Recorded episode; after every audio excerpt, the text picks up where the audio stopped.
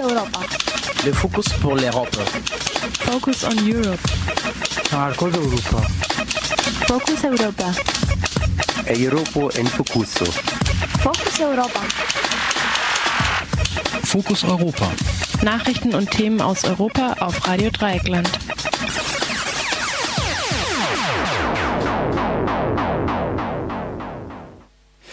Ihr hört das Fokus Europa Magazin auf Radio Dreieckland Freiburg am Montag, den 16. November 2015. Am Mikrofon und verantwortlich für diese Sendung ist Mathieu. In der kommenden Stunde erwarten euch Informationen und Musik und zwar mit folgenden Themen. Nach den Anschlägen von Paris, Situation vor Ort und politische Reaktionen. Kundgebung in Freiburg gegen die drohende Auslieferung von Thomas nach Frankreich das Schweigen über das Morden in Silvan, Nordkurdistan brechen. Die Einschaltung des Verfassungsgerichtes gegen die katalanischen Unabhängigkeitsbestrebungen und Drohungen gegen PolitikerInnen verhärten nur die Fronten.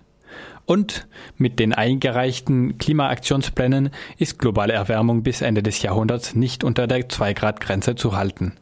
Das sagt ein Bericht der Vereinten Nationen wenige Wochen vor Beginn der internationalen Klimaverhandlungen. Zunächst aber die Nachrichten. Fokus Europa. Nachrichten aus Europa auf Radio Dreieckland. Französische Flugzeuge bombardieren in Syrien. Als Vergeltung für die Massaker in Paris haben zehn französische Flugzeuge gestern Abend ein Trainingslager und ein Camp des sogenannten Islamischen Staates in der Stadt Raqqa am Euphrat angegriffen. Das Camp soll dem IS als Waffenlager und als Kommandozentrale gedient haben. Nach Angaben des französischen Verteidigungsministeriums wurden beide Ziele zerstört. Der Angriff soll mit den USA koordiniert worden sein. Raqqa wurde vom Islamischen Staat als Hauptstadt auserkoren. Massengrab von Jesidinnen entdeckt. In der von kurdischen Kräften vor kurzem vom Islamischen Staat zurückeroberten Stadt Sinjar, kurdisch Schengal, wurde ein Massengrab mit 38 Leichen entdeckt. Nach Angaben von jesidischen Frauen die dem IS später entkommen konnten, wurden an dieser Stelle Frauen von 40 Jahren und mehr vom IS erschossen. Vom IS als Beute betrachtete jüngere Frauen mussten zusehen. Sinjar liegt im Irak nahe der syrischen Grenze. Im Sommer 2014 wurde das Gebiet von IS überrannt, der die Jesiden wegen ihrer Religion ermordet und junge Jesidinnen als Sklaven missbraucht. Anerkannte Asylsuchende sollen in Deutschland leichter studieren können. Das Bildungsministerium will in den nächsten vier Jahren 100 Millionen Euro ausgeben, um den Zugang von anerkannten Asylsuchenden zu deutschen Hochschulen zu erleichtern. Das Geld wird unter anderem für Sprachtests, die Anerkennungsprüfungen von Zeugnissen und eventuell für die Übernahme von Gebühren ausgegeben. Tests zur Prüfung der Studierfähigkeit sollen auch in Arabisch und in Dari übersetzt werden. Wer geduldet ist oder eine Aufenthaltserlaubnis besitzt, soll BAföG schon nach 15 Monaten statt erst nach vier Jahren beantragen dürfen. Asylbewerberinnen erhalten aber weiter keine Hilfe. Informationen gibt es unter www.studyin.de slash information for refugees. Auch Kinder in verunglücktem Testzug. An Bord des französischen Testzuges, der am Samstag in der Nähe von Straßburg verunglückte, befanden sich auch einige Kinder, unter denen es auch Verletzte gab. Ein Sprecher der französischen Bahngesellschaft SNCF kündigte eine Untersuchung an. Der Zug war während der Testfahrt mit einer Geschwindigkeit von 350 Stundenkilometern entgleist und in einen Kanal gestürzt. Elf Menschen wurden getötet, fünf weitere werden noch vermisst. 37 wurden verletzt. Die Ursache des Unfalls ist weiter unbekannt. Nach Angaben des zuständigen Staatsanwaltes Alexandre Givier ist es unwahrscheinlich, dass der Unfall durch Sabotage oder einen terroristischen Angriff verursacht wurde. Givrier wollte dies jedoch nicht ausschließen. Der britische Guardian zitiert hingegen einen in Anführungszeichen höheren Verantwortlichen, der die hohe Geschwindigkeit für den Unfall verantwortlich machte. Anschläge in Paris sollen in Syrien geplant worden sein, Hausdurchsuchung in Frankreich. Der französische Ministerpräsident Manuel Valls sagte am Montagmorgen in einem Interview, die Anschläge von Paris seien in Syrien geplant worden. Valls sagte auch, Wir wissen, dass Operationen vorbereitet wurden und noch vorbereitet werden, nicht nur gegen Frankreich, sondern auch gegen andere europäische Länder. Einzelheiten zu diesen Erkenntnissen nannte Wall nicht. Wie verschiedene Medien in Frankreich berichteten, unternahm die französische Antiterrorpolizei in den Großräumen Toulouse und Grenoble, in Calais, Jeumont und Lyon sowie in Paris Vorort Babigny große Razzien. Es gab auch Festnahmen. Allerdings soll nur die Razzia in Bobigny in direktem Zusammenhang mit den Attentaten stehen. Bei einer weiteren Hausdurchsuchung in Lyon sollen eine Panzerabwehrwaffe, ein Sturmgewehr, Pistolen, Splitterschutzwesten gefunden worden sein. Fünf Verdächtige wurden festgenommen. Nach Angaben von Premierminister Wall gab es in ganz Frankreich 150 Hausdurchsuchungen. Weiter wird auch ein Mann namens Saleh Abdeslam als mutmaßlicher Mittäter gesucht.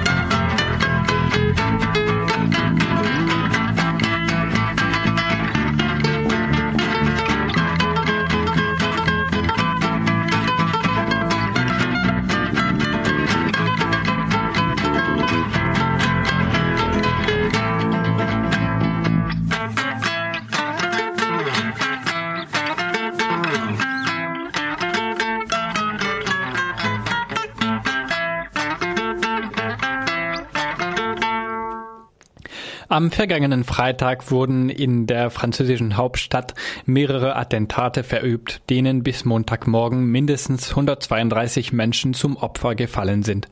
Zahlreiche weitere Menschen wurden verletzt.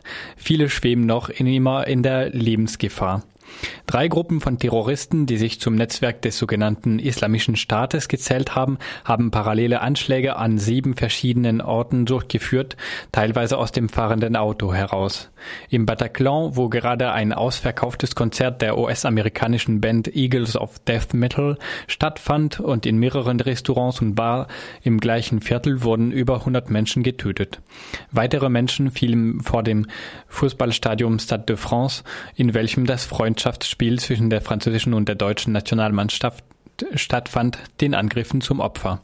Mittlerweile wurde ein, Fl ein, Fluchtfahrzeug der Terroristen mit Waffen beladen etwas außerhalb von Paris gefunden, was darauf hinweist, dass sich mindestens einer der Attentäter auf der Flucht befinden könnte. Ein Fahndungsfoto wurde gestern von den französischen Behörden veröffentlicht. Die Fahndung nach weiteren Verdächtigen läuft. Unter anderem wurden in Brüssel mehrere Personen festgenommen, die eventuell mit den Attentätern in Verbindung standen. Zwei der Attentäter hatten zuvor in Belgien gelebt.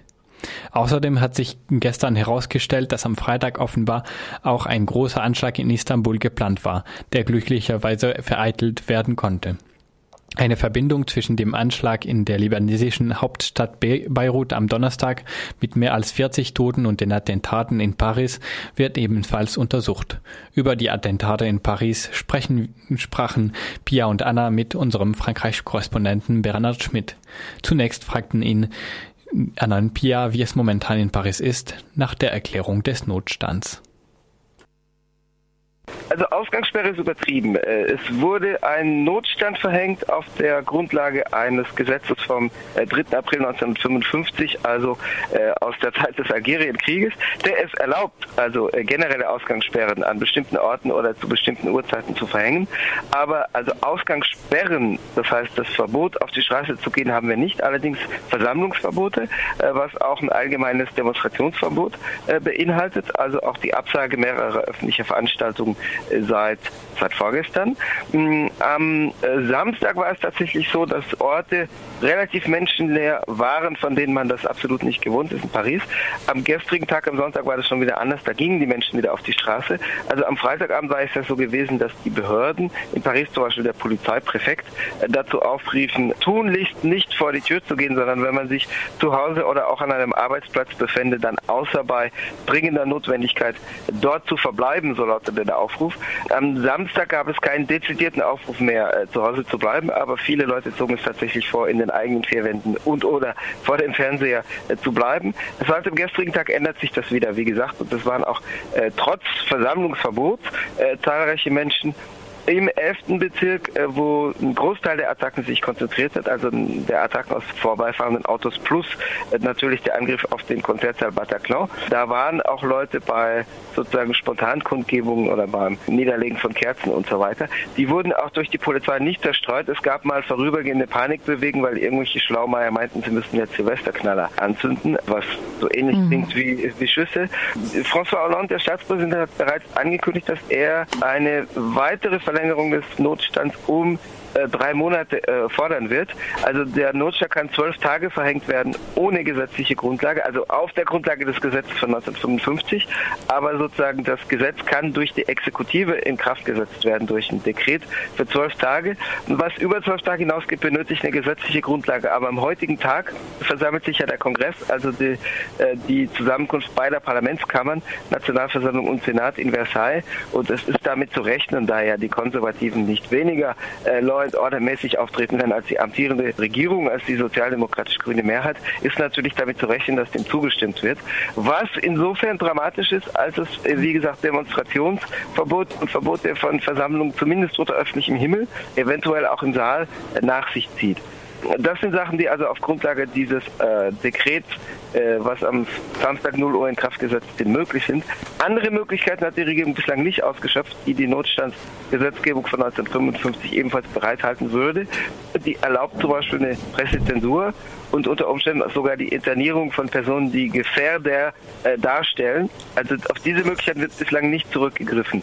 Dass die Internierung von Terrorverdächtigen, die sich aber bislang keine Straftat zu Schulden kommen ließen, äh, betrifft, so wird es diskutiert. Also die konservative Rechte fordert das. Es geht um 4000 Namen von äh, Leuten, die in Dateien als radikalisierte Personen, also vom Dschihad angezogene Personen äh, registriert sind, die aber bisher sich keine Straftat schuldig machen mhm. oder keine nachgewiesenen Straftat. Ähm, das ist in der Diskussion. Also um Pressezensur geht es bislang nicht, wobei natürlich eine gewisse Selbstzensur, was Kritik einer Regierung betrifft, schon greifen wird.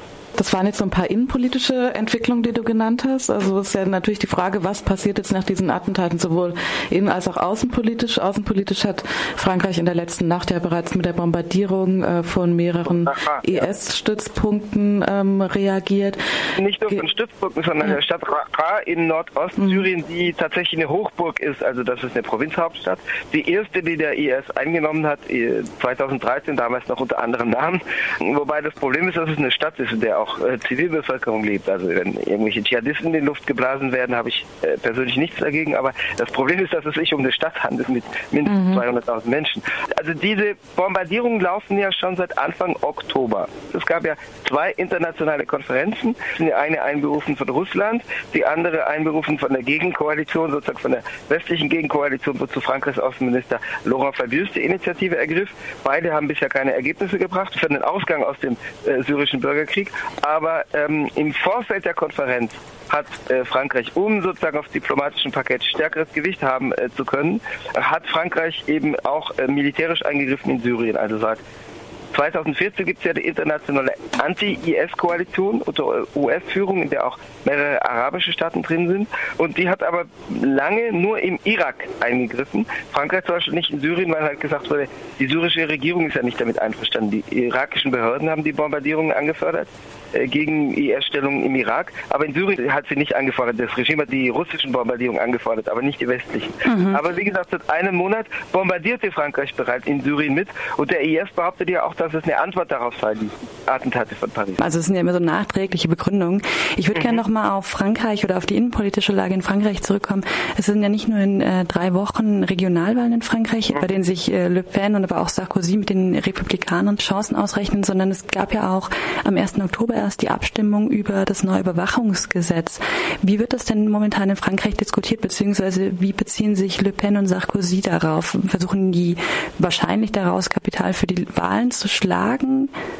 Natürlich und nicht nur für die Wahl, sondern generell für ihre politischen Strategien. Also es ist ein bedeutender Unterschied festzustellen zur Situation nach den Attentaten vom 7. und 9. Januar dieses Jahres, also auf Charlie Hebdo und auf den jüdischen Supermarkt an der Porte Vincennes in Paris. Damals gab es schon sowas wie ein Klima des nationalen Konsenses. Es war die Rede von der Union Nationale oder äh, in manchen Mündern auch von der Union Sacrée, also so bezeichnete man die Burgfriedenspolitik im Ersten Weltkrieg. Der Hauptnutzen ist aber damals vorübergehend, wenn auch nur für kurze Zeit, die amtierende Regierung, also zum Beispiel Präsident François Hollande, dem allgemein das Image als Flasche angeheftet wurde, äh, weil er eben eine Politik macht, die äh, seiner Wählerschaft konträr gegenübersteht und das niemandem recht macht, weil die Rechten lieber gerne eine noch rechtere Regierung hätten und die Linke sich absolut nicht diese wirtschaftsliberale, kapitalfreundliche Politik erhofften. Aber Hollande stieg damals, äh, nachdem er zuvor allgemein als Niete und Flasche dargestellt wurde, von 17 auf 34 Prozent positive Popularitätswerte binnen weniger Tage, sogar innerhalb weniger Stunden, weil er sozusagen als der Mann an der Spitze der Nation in Zeiten des Schulterschusses erschien. Und derzeit erleben wir das überhaupt nicht, sondern tatsächlich die Rechte, die konservative Rechte und die extreme Rechte befinden sich eher in der Phase der Übersteigerung, wo sie die Regierung ständig noch zu übertrumpfen versuchen mit repressiven Vorschlägen, mit Vorschlägen für neue Sicherheitsgesetze und wo sie fast von den ersten Stunden an nach den Anschlägen die Regierung attackieren. Also Marine Le Pen eher äh, an der Migrationsfrage, das heißt, wo gesagt wird, wie, wie konnte denn die Regierung überhaupt Migranten hier hereinlassen, wobei wir nicht von Dimensionen sprechen wie in Deutschland seit August, sondern von äh, einem kläglichen Kontingent von 23.000 äh, syrischen Flüchtlingen über zwei Jahre, also überwiegend syrischen, im Rahmen der Umverteilung in der EU. Also die Ankunftszahlen haben nichts, aber auch gar nichts gemeinsam mit denen in Deutschland oder Österreich. Kannst du noch mal eine ganz kurze Einschätzung geben, vielleicht zum Thema, also der Wortwahl, also Hollande, aber auch Bundespräsident Gauck haben ja mhm. äh, die Attentate als kriegerischen Angriff bezeichnet, als Krieg. Auch mhm. Sarkozy hat davon gesprochen. Und ja. jetzt wurde ja die ganze Zeit ähm, auch die, die Möglichkeit eines NATO-Bündnisfalls diskutiert. Ist da, gibt es da in Frankreich schon ähm, irgendwie eine verstärkte Diskussion gerade darüber? Gibt es da irgendwelche welche Forderungen auch vielleicht? Also über den NATO-Fall nicht, aber äh, François Hollande hat in seiner Rede am Samstagvormittag zehnmal das Wort Krieg äh, benutzt, mhm. äh, in den Mund genommen. Äh, also da geht es sicherlich vor allem um eine Begründung des verstärkten Eingreifens in äh, Syrien.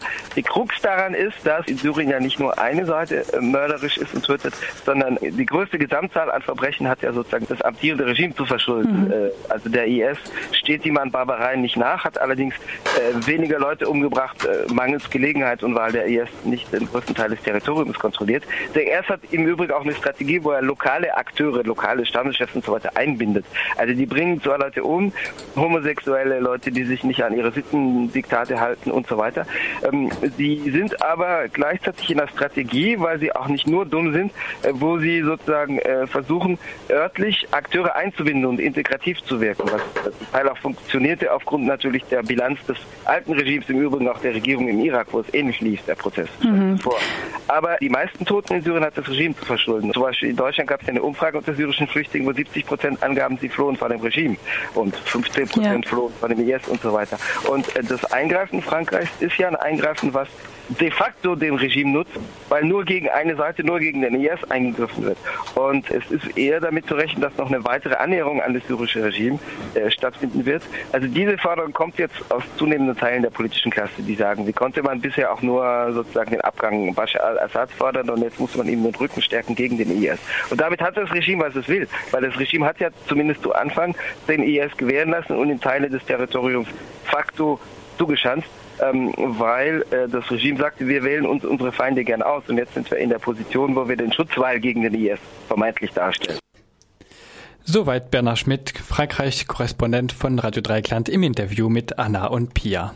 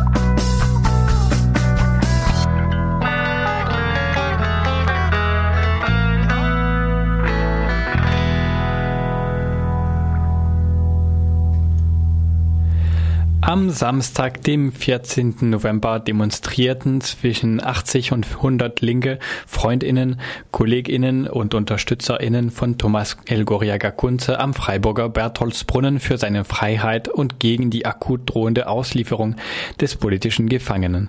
Ein großer Reisebus aus Thomas Heimatdorf Hondarribia im Baskenland traf schon morgens in Freiburg ein. Zwischen 40 und 50 seiner alten baskischen Freundinnen und jüngeren UnterstützerInnen nahmen an der Kundgebung teil und bedankten sich danach mit einem Festgelage bei Thomas Freundinnen und solidarischen Genossinnen aus Freiburg. Thomas war vor knapp über einem Jahr verhaftet worden und sitzt seitdem im Untersuchung und Auslieferungshaft im Meinheimer Knast. Aber nicht nur wegen des Jahrestags seiner Verhaftung, sondern auch wegen der vor wenigen Tagen ergangenen endgültigen Entscheidung des Oberlandesgerichts Karlsruhe war die gemeinsame Aktion besonders wichtig. Thomas droht in den nächsten Tagen die Auslieferung nach Frankreich. Thomas war vor vielen Jahren vor Folter aus Spanien geflohen und lebte, studierte und arbeitete seitdem unter dem Namen José Gabriel Jiménez in Freiburg. Seit Thomas Verhaftung Ende Oktober 2014 gab es einige Aktionen in Freiburg und überregional, Infoveranstaltungen, Pressearbeit und Kundgebungen. Bei der Kundgebung am 14. November wurden, wie schon im Juni, hunderte Flyer verteilt, viele Gespräche mit PassantInnen geführt, Musik gespielt, Tänze getanzt und Kontakte geknüpft. Im Folgenden hören wir einen Redebeitrag dieser Kundgebung. Der Anlass, heute hier zu stehen, ist die Inhaftierung von Thomas vor über einem Jahr. Thomas befindet sich in Auslieferungshaft und der Anlass ist aktueller denn je, denn gestern kam die Entscheidung des Oberlandesgerichtes. Thomas Auslieferung nach Frankreich wurde bewilligt. Das heißt, dass Thomas innerhalb von einer Woche voraussichtlich auch nach Frankreich abgeschoben wird und in Frankreich wird ein Prozess stattfinden. Ich hatte Gelegenheit, mit Thomas letzten Mittwoch zu telefonieren und ich möchte euch das, was er mir sagte, hier gerne weitergeben. Thomas grüßt euch alle ganz herzlich. Er grüßt die Freundinnen und Freunde aus Freiburg und Honda-Riba und mit seinen Worten, ich möchte euch allen herzlich dafür danken, dass ihr auf diese Veranstaltung gegen meine Auslieferung gekommen seid. Einige von euch kennen mich persönlich, andere sind aus Solidarität dabei. Nach vielen Jahren der Teilnahme an Demos und allerlei Veranstaltungen haben wir uns immer wieder gefragt, was das alles bringt. Sich für unser Anliegen einzusetzen, für eine selbstbestimmte, offene und solidarische Gesellschaft. Denn die Ausdauer bringt den Wandel. Es ist wichtig für uns, um uns gegenseitig Mut zu machen und weiterzuentwickeln. Es ist wichtig für alle, die uns beobachten, denn es zeigt ihnen, dass der Geist der gesellschaftlichen Emanzipation lebendig ist. Im Beziehungsgeflecht unserer Gesellschaft bleibt gespeichert, dass es möglich ist, für eine gerechtere Welt zu arbeiten. Und genau an diesem Punkt hat er sich auch mir gegenüber in dem Telefonat geäußert. Wie er Thomas kennt, bescheiden wie er ist, sagt er wenig zu sich selbst. Er sagt kaum, wie es ihm geht, wie es ist, über ein Jahr inhaftiert zu sein, isoliert von Außenkontakten, von Freunden, von seiner Arbeit, von seiner Familie. Er sagt, er hat die Nase voll. Er hätte große Lust, jetzt in Freiheit zu sein, mitzumachen, die aktuelle Stimmung zu erleben. Es stört ihn ungemein, dass er die politische Situation in Europa nur über Tageszeitungen erfährt. Thomas darf zwar eine baskische Tageszeitung Gara abonnieren, aber er hat auch nur wenig Kontakt. Das heißt, nur zweimal im Monat ist Besuch erlaubt für 45 Minuten. Ihm fehlt der Diskurs, ihm fehlt der Austausch darüber. Ihm fehlt es, sich mit Menschen, wie er es immer gern getan hat, in Diskussionen zu vertiefen und sich über die aktuellen politischen Situationen auszutauschen. Für Thomas geht es nicht nur um die Situation der Flüchtlinge, sondern es geht ihm um die Stimmung insgesamt. Der Mythos von Europa bricht in diesen Tagen zusammen. Es ist eine historische Chance, jetzt neue Wege zu gehen. Eine Chance, weiterzuarbeiten und viele Herausforderungen, um eine bessere, gerechtere Gesellschaft zu schaffen. Er warnt vor der Gefahr, sich jetzt in unserer Arbeit nur auf das Thema und die Situation der Flüchtlinge zu fokussieren. Zu leicht gerät man in die vorherrschende Mitleidsschiene und eine Politik, die allein auf karikative Unterstützung abstellt, ohne die Mechanismen, die Flucht und Vertreibung auslösen und die die Grenzen und Zwangshürden aufrechterhalten, zu hinterfragen. Schon lange sind sehr viele Menschen in Europa von Armut und Ausgrenzung betroffen. Es gilt, sie mit einzubeziehen. Gerade auch, um der Gefahr einer rechten Hetze und der Stimmung gegen Geflüchtete entgegenzuwirken. Es geht um alle, Egal ob in Europa geboren, vor zehn Jahren oder erst gestern hier angekommen. Wenn wir das vergessen, reproduzieren wir die Logik von Grenzen, Nationalstaaten und Privilegien aufgrund der Herkunft. In diesem Sinne schreibt Thomas, ob in einer Bürgerinitiative oder in einem Wohnprojekt, ob mit Flüchtlingen oder Hartz-IV-Kindern, ob in Freiburg oder im Baskenland. Die Entscheidungsmacht liegt bei uns Bürgerinnen. Nur über kollektive Strukturen können wir die Herausforderung meistern für ein solidarisches Freiburg und ein sozialistisches und feministisches Baskenland. Und in diesem Sinne, lasst uns nicht vergessen, no somos todos, falta los presos. Soweit der Redebeitrag der Kundgebung gegen die Auslieferung von Thomas, die am Samstag in Freiburg stattfand.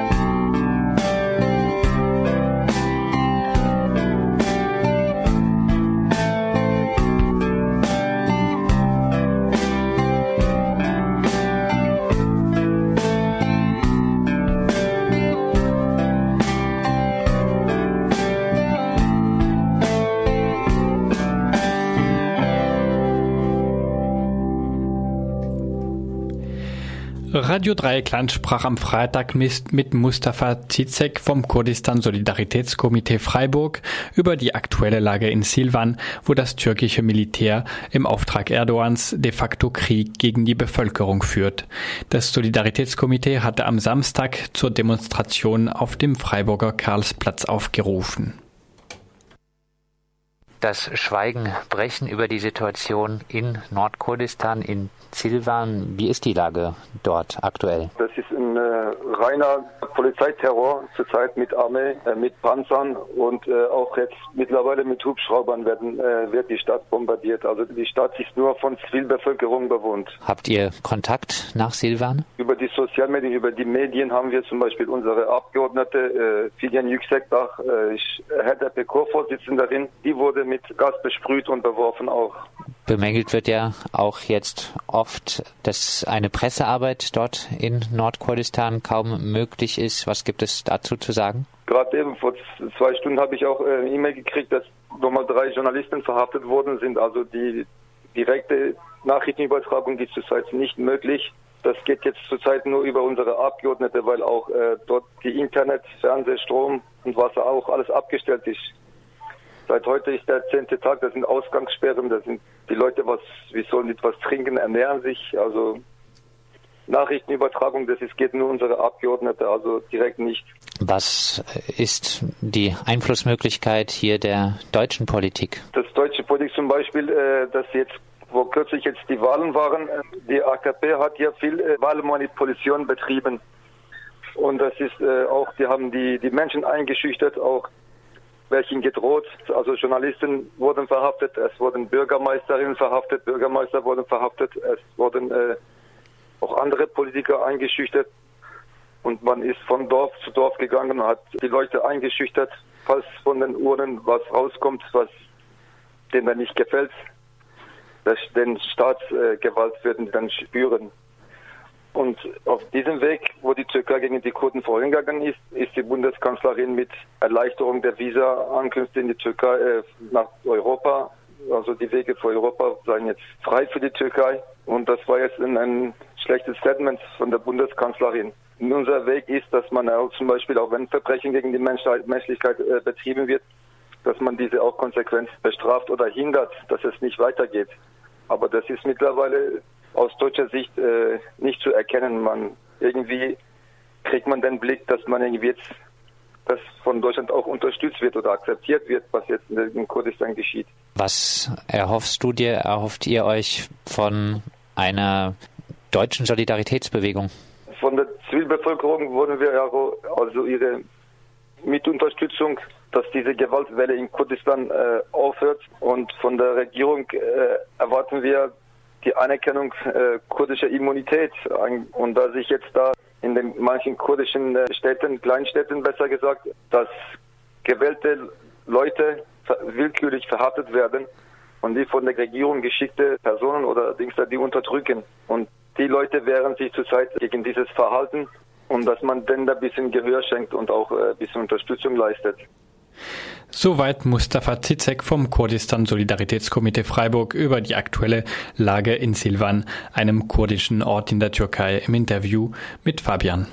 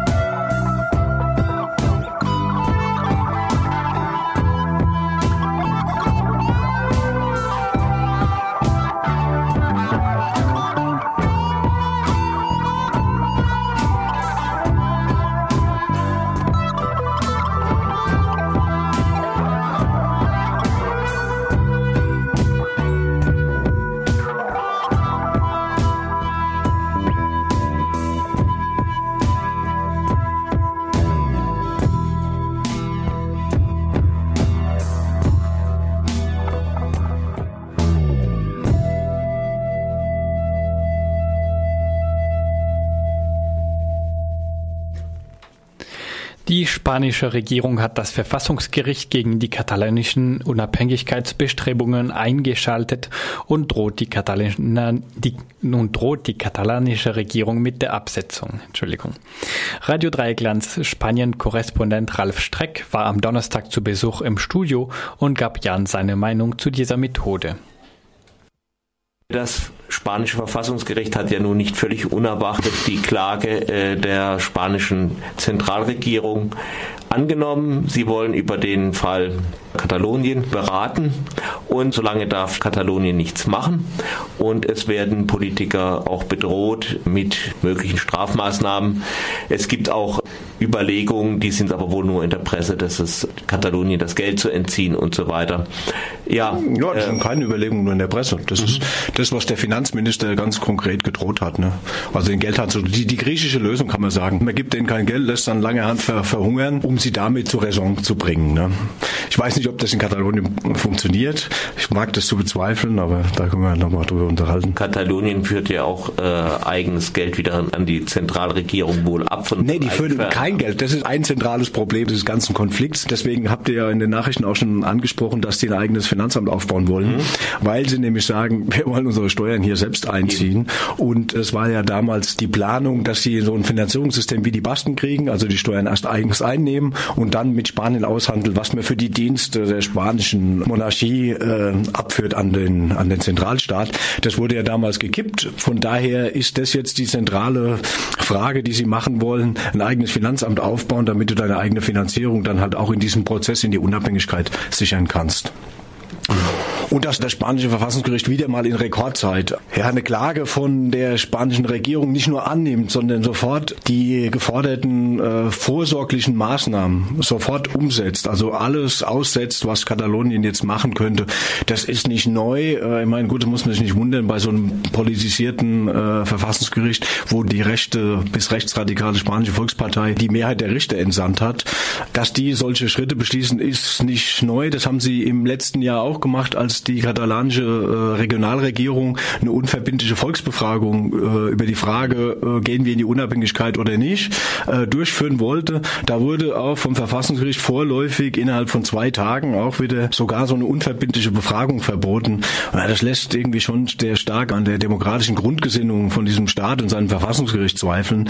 Woran also jetzt nicht nur ich zweifle, ich meine, man muss sich nur die verschiedensten ähm, Urteile des Europäischen Gerichtshofs für Menschenrechte angucken. Also reihenweise Urteile des spanischen Verfassungsgerichts gibt, weil sie gegen die spanische Verfassung verstoßen. Da wird Partei bzw. Staatsräson umgesetzt und ähm, auch in dem Fall von Katalonien, weil wenn man das vergleicht, also ich meine, das ist wie im Baskenland halt auch, die Linie ist Repression. Also man versucht nicht irgendwie im Gespräch eine Lösung zu finden. Man versucht nicht, äh, sagen wir mal, was jetzt die Sozialisten ein bisschen vorschlagen oder halt auch verstärkt, also Podemos. Man sagt, ja, schauen wir doch mal, ob wir nicht mit einer föderalen Staatslösung eine Möglichkeit finden, dass diese Region Regionen sich in diesem Staat aufgehoben fühlen. Nein, man macht sowas nicht. Man, man debattiert nicht mal mit den Regionen über eine Veränderung des Modells oder auch über eine veränderte Finanzierung. Also dass jetzt diese Christdemokraten sich auf diesen Zug, diese Unabhängigkeit gesetzt haben, hat ja damit zu tun, für die im Wesentlichen weniger die Frage Unabhängigkeit an sich, sondern die Frage Finanzierung. Die haben einfach zu wenig Kohle. Die Kohle geht weg und deswegen äh, haben die sich auf diesen Zug gesetzt. Die wurden letztlich von der Zentralregierung auf diesen Zug gezwungen, weil ihnen keine andere Möglichkeit mehr schien. Und jetzt versucht man das halt auch wieder. Man hat dem Verfassungsgericht jetzt vor kurzem in einer Eilentscheidung im Parlament mehr Kompetenzen zugestanden, nämlich dass das Verfassungsgericht auch selbst Strafen aussprechen kann. Das ist völlig neu und mhm. ist auch nicht vorgesehen. Normalerweise machen das ordentliche Gerichte. Ja, ja, genau. Bei uns auch und Verfassung, die ich kenne, ist auch in der Regel so, dass die äh, über Verletzungen der Verfassung entscheiden und äh, Strafgerichte äh, sind was anderes. Aber das hat man jetzt halt gemacht, damit man möglichst schnell, also repressiv auf diesen äh, Vorgang antworten kann, direkt vom Verfassungsgericht. Da ist zum Beispiel dann vorgesehen die Suspendierung des äh, Ministerpräsidenten oder der gesamten Regierung und da denken die schon mit die Aussetzung der Autonomie. Also das sieht so aus, dass die Katalanen sich das nicht mehr bieten lassen. Die Vizeministerpräsidentin, die jetzt im Amt ist, hat gestern gesagt, wir fühlen uns nur noch dem katalanischen Parlament verpflichtet. In der Entscheidung, die im letzten Montag verabschiedet wurde, wurde ja klargestellt, dass dieses illegitime Verfassungsgericht in Spanien, äh, dessen Entscheidungen nicht mehr beachtet waren und dass man diesen Weg weitergeht. Äh, wenn das nicht möglich ist, in der demokratischen Entscheidung wie in Schottland zu entscheiden, dann muss man halt möglicherweise den Weg Kosovo gehen, dass man halt irgendwann, wenn man die entsprechende Mehrheit hat, äh, eine einseitige Unabhängigkeitserklärung macht. Niemand hat was dagegen. Das Völkerrecht hat klar entschieden im Fall Kosovo, dass das legitim ist, dass man da noch nicht mal eine Volksabstimmung für braucht. Und da hat sich halt äh, die Europäische Gemeinschaft, indem sie das Fass in, im Kosovo aufgemacht hat, dass das vom Internationalen Gerichtshof in Den Haag durchgegangen ist, hat man halt einen Präzedenzfall, an dem man nicht vorbeikommt. Und äh, mit dem müssen sie jetzt auseinandersetzen. Nun sind ja am 20. Dezember Wahlen in ganz Spanien. Handelt die Regierung vielleicht auch deswegen, um hier mit äh, harter Kante gegen Katalonien ja, Stimmen zu gewinnen. Ja, natürlich. Aber die, die harte Kante war die letzten vier Jahre. Ja. Jetzt ist es natürlich, spitzen die das natürlich nochmal zu. Oder sagen wir mal so, sie sind jetzt in der Phase, wo es eigentlich äh, spitz auf Knopf steht. Äh, Wäre eigentlich der Punkt, wo man sagt, okay, lass uns mal einen Schritt zurückgehen und nochmal gucken. Mhm. Sind die nicht bereit, eben genau wegen ihrem rechtsradikalen Wählerpotenzial, die halt fordern nationalistische Mobilisierung gegen, gegen Katalonien. Und das versuchen die. Und das ist ja schlimm in Spanien, dass da die spanische Sozialdemokratie komplett mitmacht. Und dass die einzigen, die versuchen, sagen wir mal, eine vernünftige Lösung anzustreben, Podemos ist und die Vereinte Linke. Ähm, und natürlich haben die bisher noch nicht die Möglichkeit, irgendwie die äh, Politik in Spanien entscheidend zu beeinflussen. Jetzt wird man sehen, was bei den Wahlen da rauskommt. Ich vermute, dass da weiterhin so eine rechtskonservative äh, Regierung rauskommt und dass der Weg dann so fortgezeichnet ist. Aber letztlich spitzen sie den Weg auch nur zu, dass die Region, also auch das Baskenland letztlich keine längere Chance mehr hat, äh, zu sagen, halt, wir bleiben in Spanien, sondern wir müssen da raus. Das meint Ralf Streck, der Spanien-Korrespondent von Radio Dreieckland, gegenüber Jan bei einem Besuch im Studio.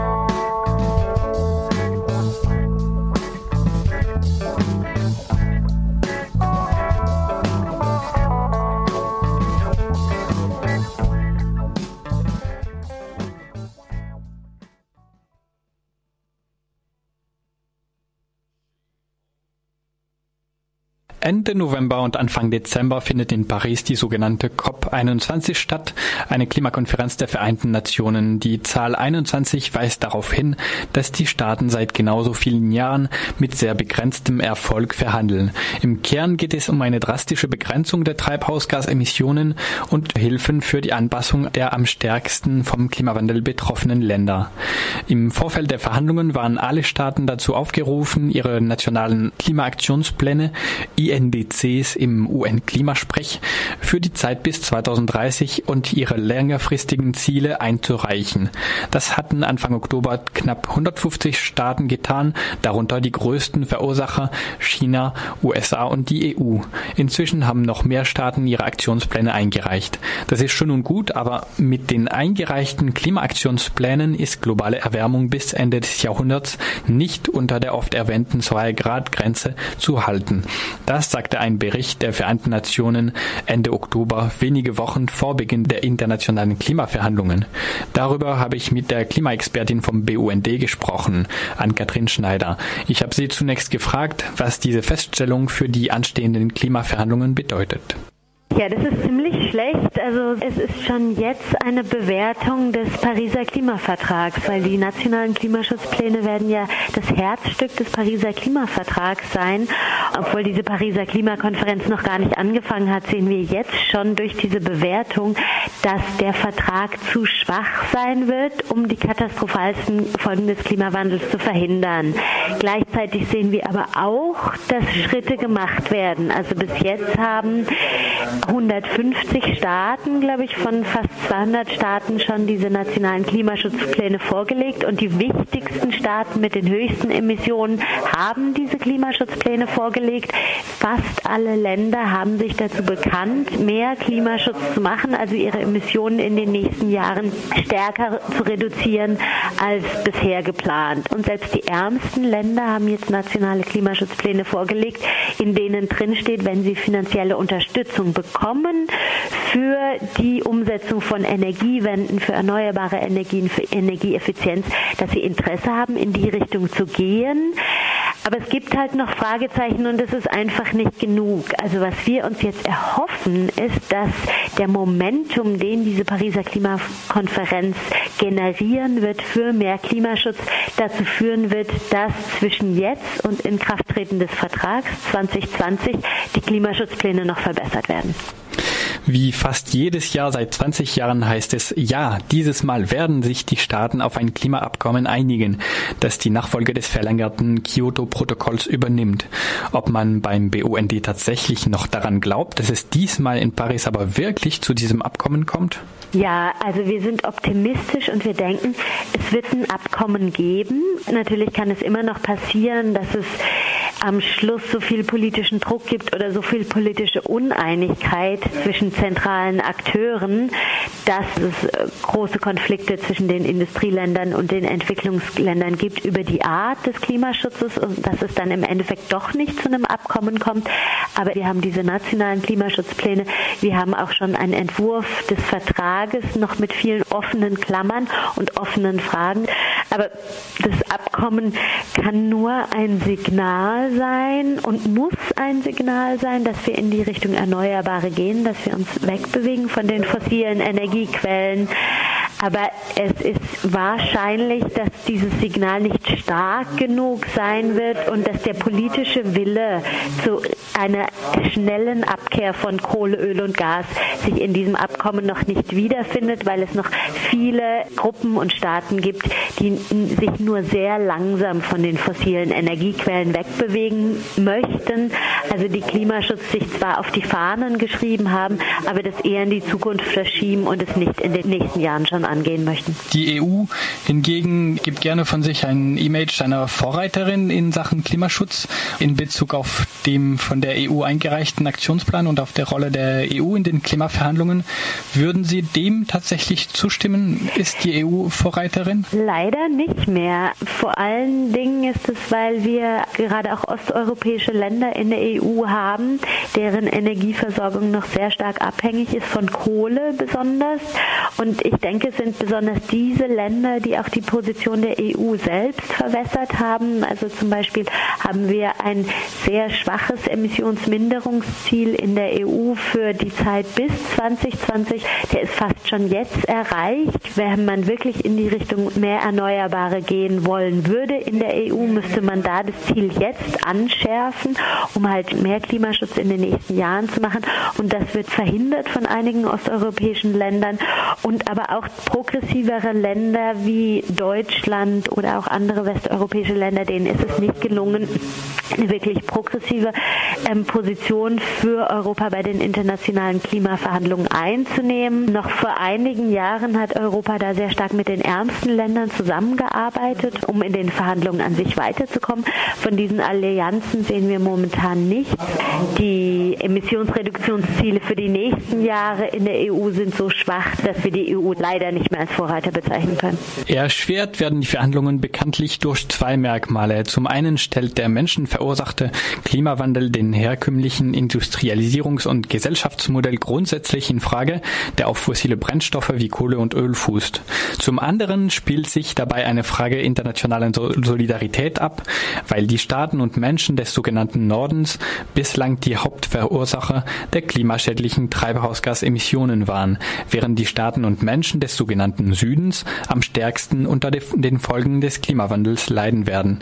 Radio Dreieckland fragte Ann-Kathrin Schneider, wie es denn im Entwurf mit konkreter internationaler Gerechtigkeit aussieht.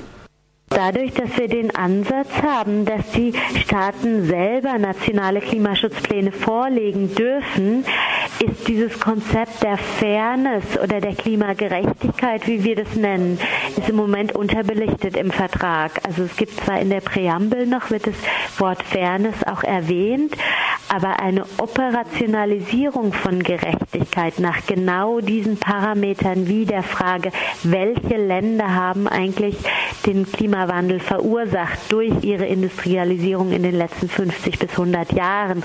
Europa und auch Deutschland gehört natürlich zu den Ländern, die durch jahrzehntelange Verbrennung von fossilen Kraftstoffen den Klimawandel zentral mit verursacht haben. Unsere Forderung ist, dass die Industrieländer, die 50 und 100 Jahre lang Industrialisierung auf der Basis von fossilen Brennstoffen gemacht haben, dass sie jetzt mehr und schneller ihre Emissionen reduzieren müssen und auch mehr Finanzierungsunterstützung für die armen Länder zur Verfügung stellen müssen. Das ist nicht operationalisiert, es ist nicht integriert in dem Abkommen. Wir fordern, dass diese nationalen Klimaschutzpläne untersucht werden müssen in den nächsten Jahren, immer wieder, immer wieder angeschärft werden müssen und dass die UN in die Lage versetzt werden muss, Empfehlungen auszuschreiben, je nach Klimagerechtigkeitsstandpunkten, welche Länder mehr Emissionen reduzieren müssen und schneller und welche weniger schnell. Denn nicht nur die historische Verantwortung für den Klimawandel müsste hier eine Rolle spielen, sondern auch die Wirtschaftskraft der unterschiedlichen Länder. Also je leichter es wirtschaftlich, technologisch, finanziell für ein Land ist, von fossilen auf Erneuerbare umzusteigen zum Beispiel, das Land müsste auch international höhere Verpflichtungen und Verantwortungen tragen, schneller aus den Fossilen auszusteigen und die klimaschädlichen Emissionen schneller zu reduzieren. Abschließend machte Ann-Kathrin Schneider noch darauf aufmerksam, dass der Druck auf der Straße bei den Pariser Verhandlungen besonders wichtig ist. Was für uns wichtig ist, ist der Protest auf der Straße, also die Mobilisierung, die Erwartung, dass sehr viele Menschen vor der Konferenz und auch nach der Konferenz auf die Straße gehen werden und ähm, Klimaschutz fordern werden, aber auch andererseits sich dazu bekennen werden, selber eben gegen fossile Energieträger weiterzukämpfen und Erneuerbare zu installieren. Weltweit sind große Demonstrationen am Wochenende vom 28. und 29. November am Beginn der Klimakonferenz geplant, sowie eine große Demonstration am Ende der Verhandlungen am 12. Dezember in Paris. Neben den Verhandlungen veranstalten zivilgesellschaftliche Initiativen auch viele Aktionen in Paris in diesen zwei Wochen. Ja, das war es auch mit dem Fokus Europa Magazin am Montag, den 17. November. Die einzelnen Beiträge und die gesamte Sendung könnt ihr auf unserer Webseite rdl.de sowie auf der Plattform freie-radios.net nachhören. Die GEMA-freie Musik kam heute von Paolo Orecchia aus Italien. Am Mikrofon verabschiedet sich Mathieu.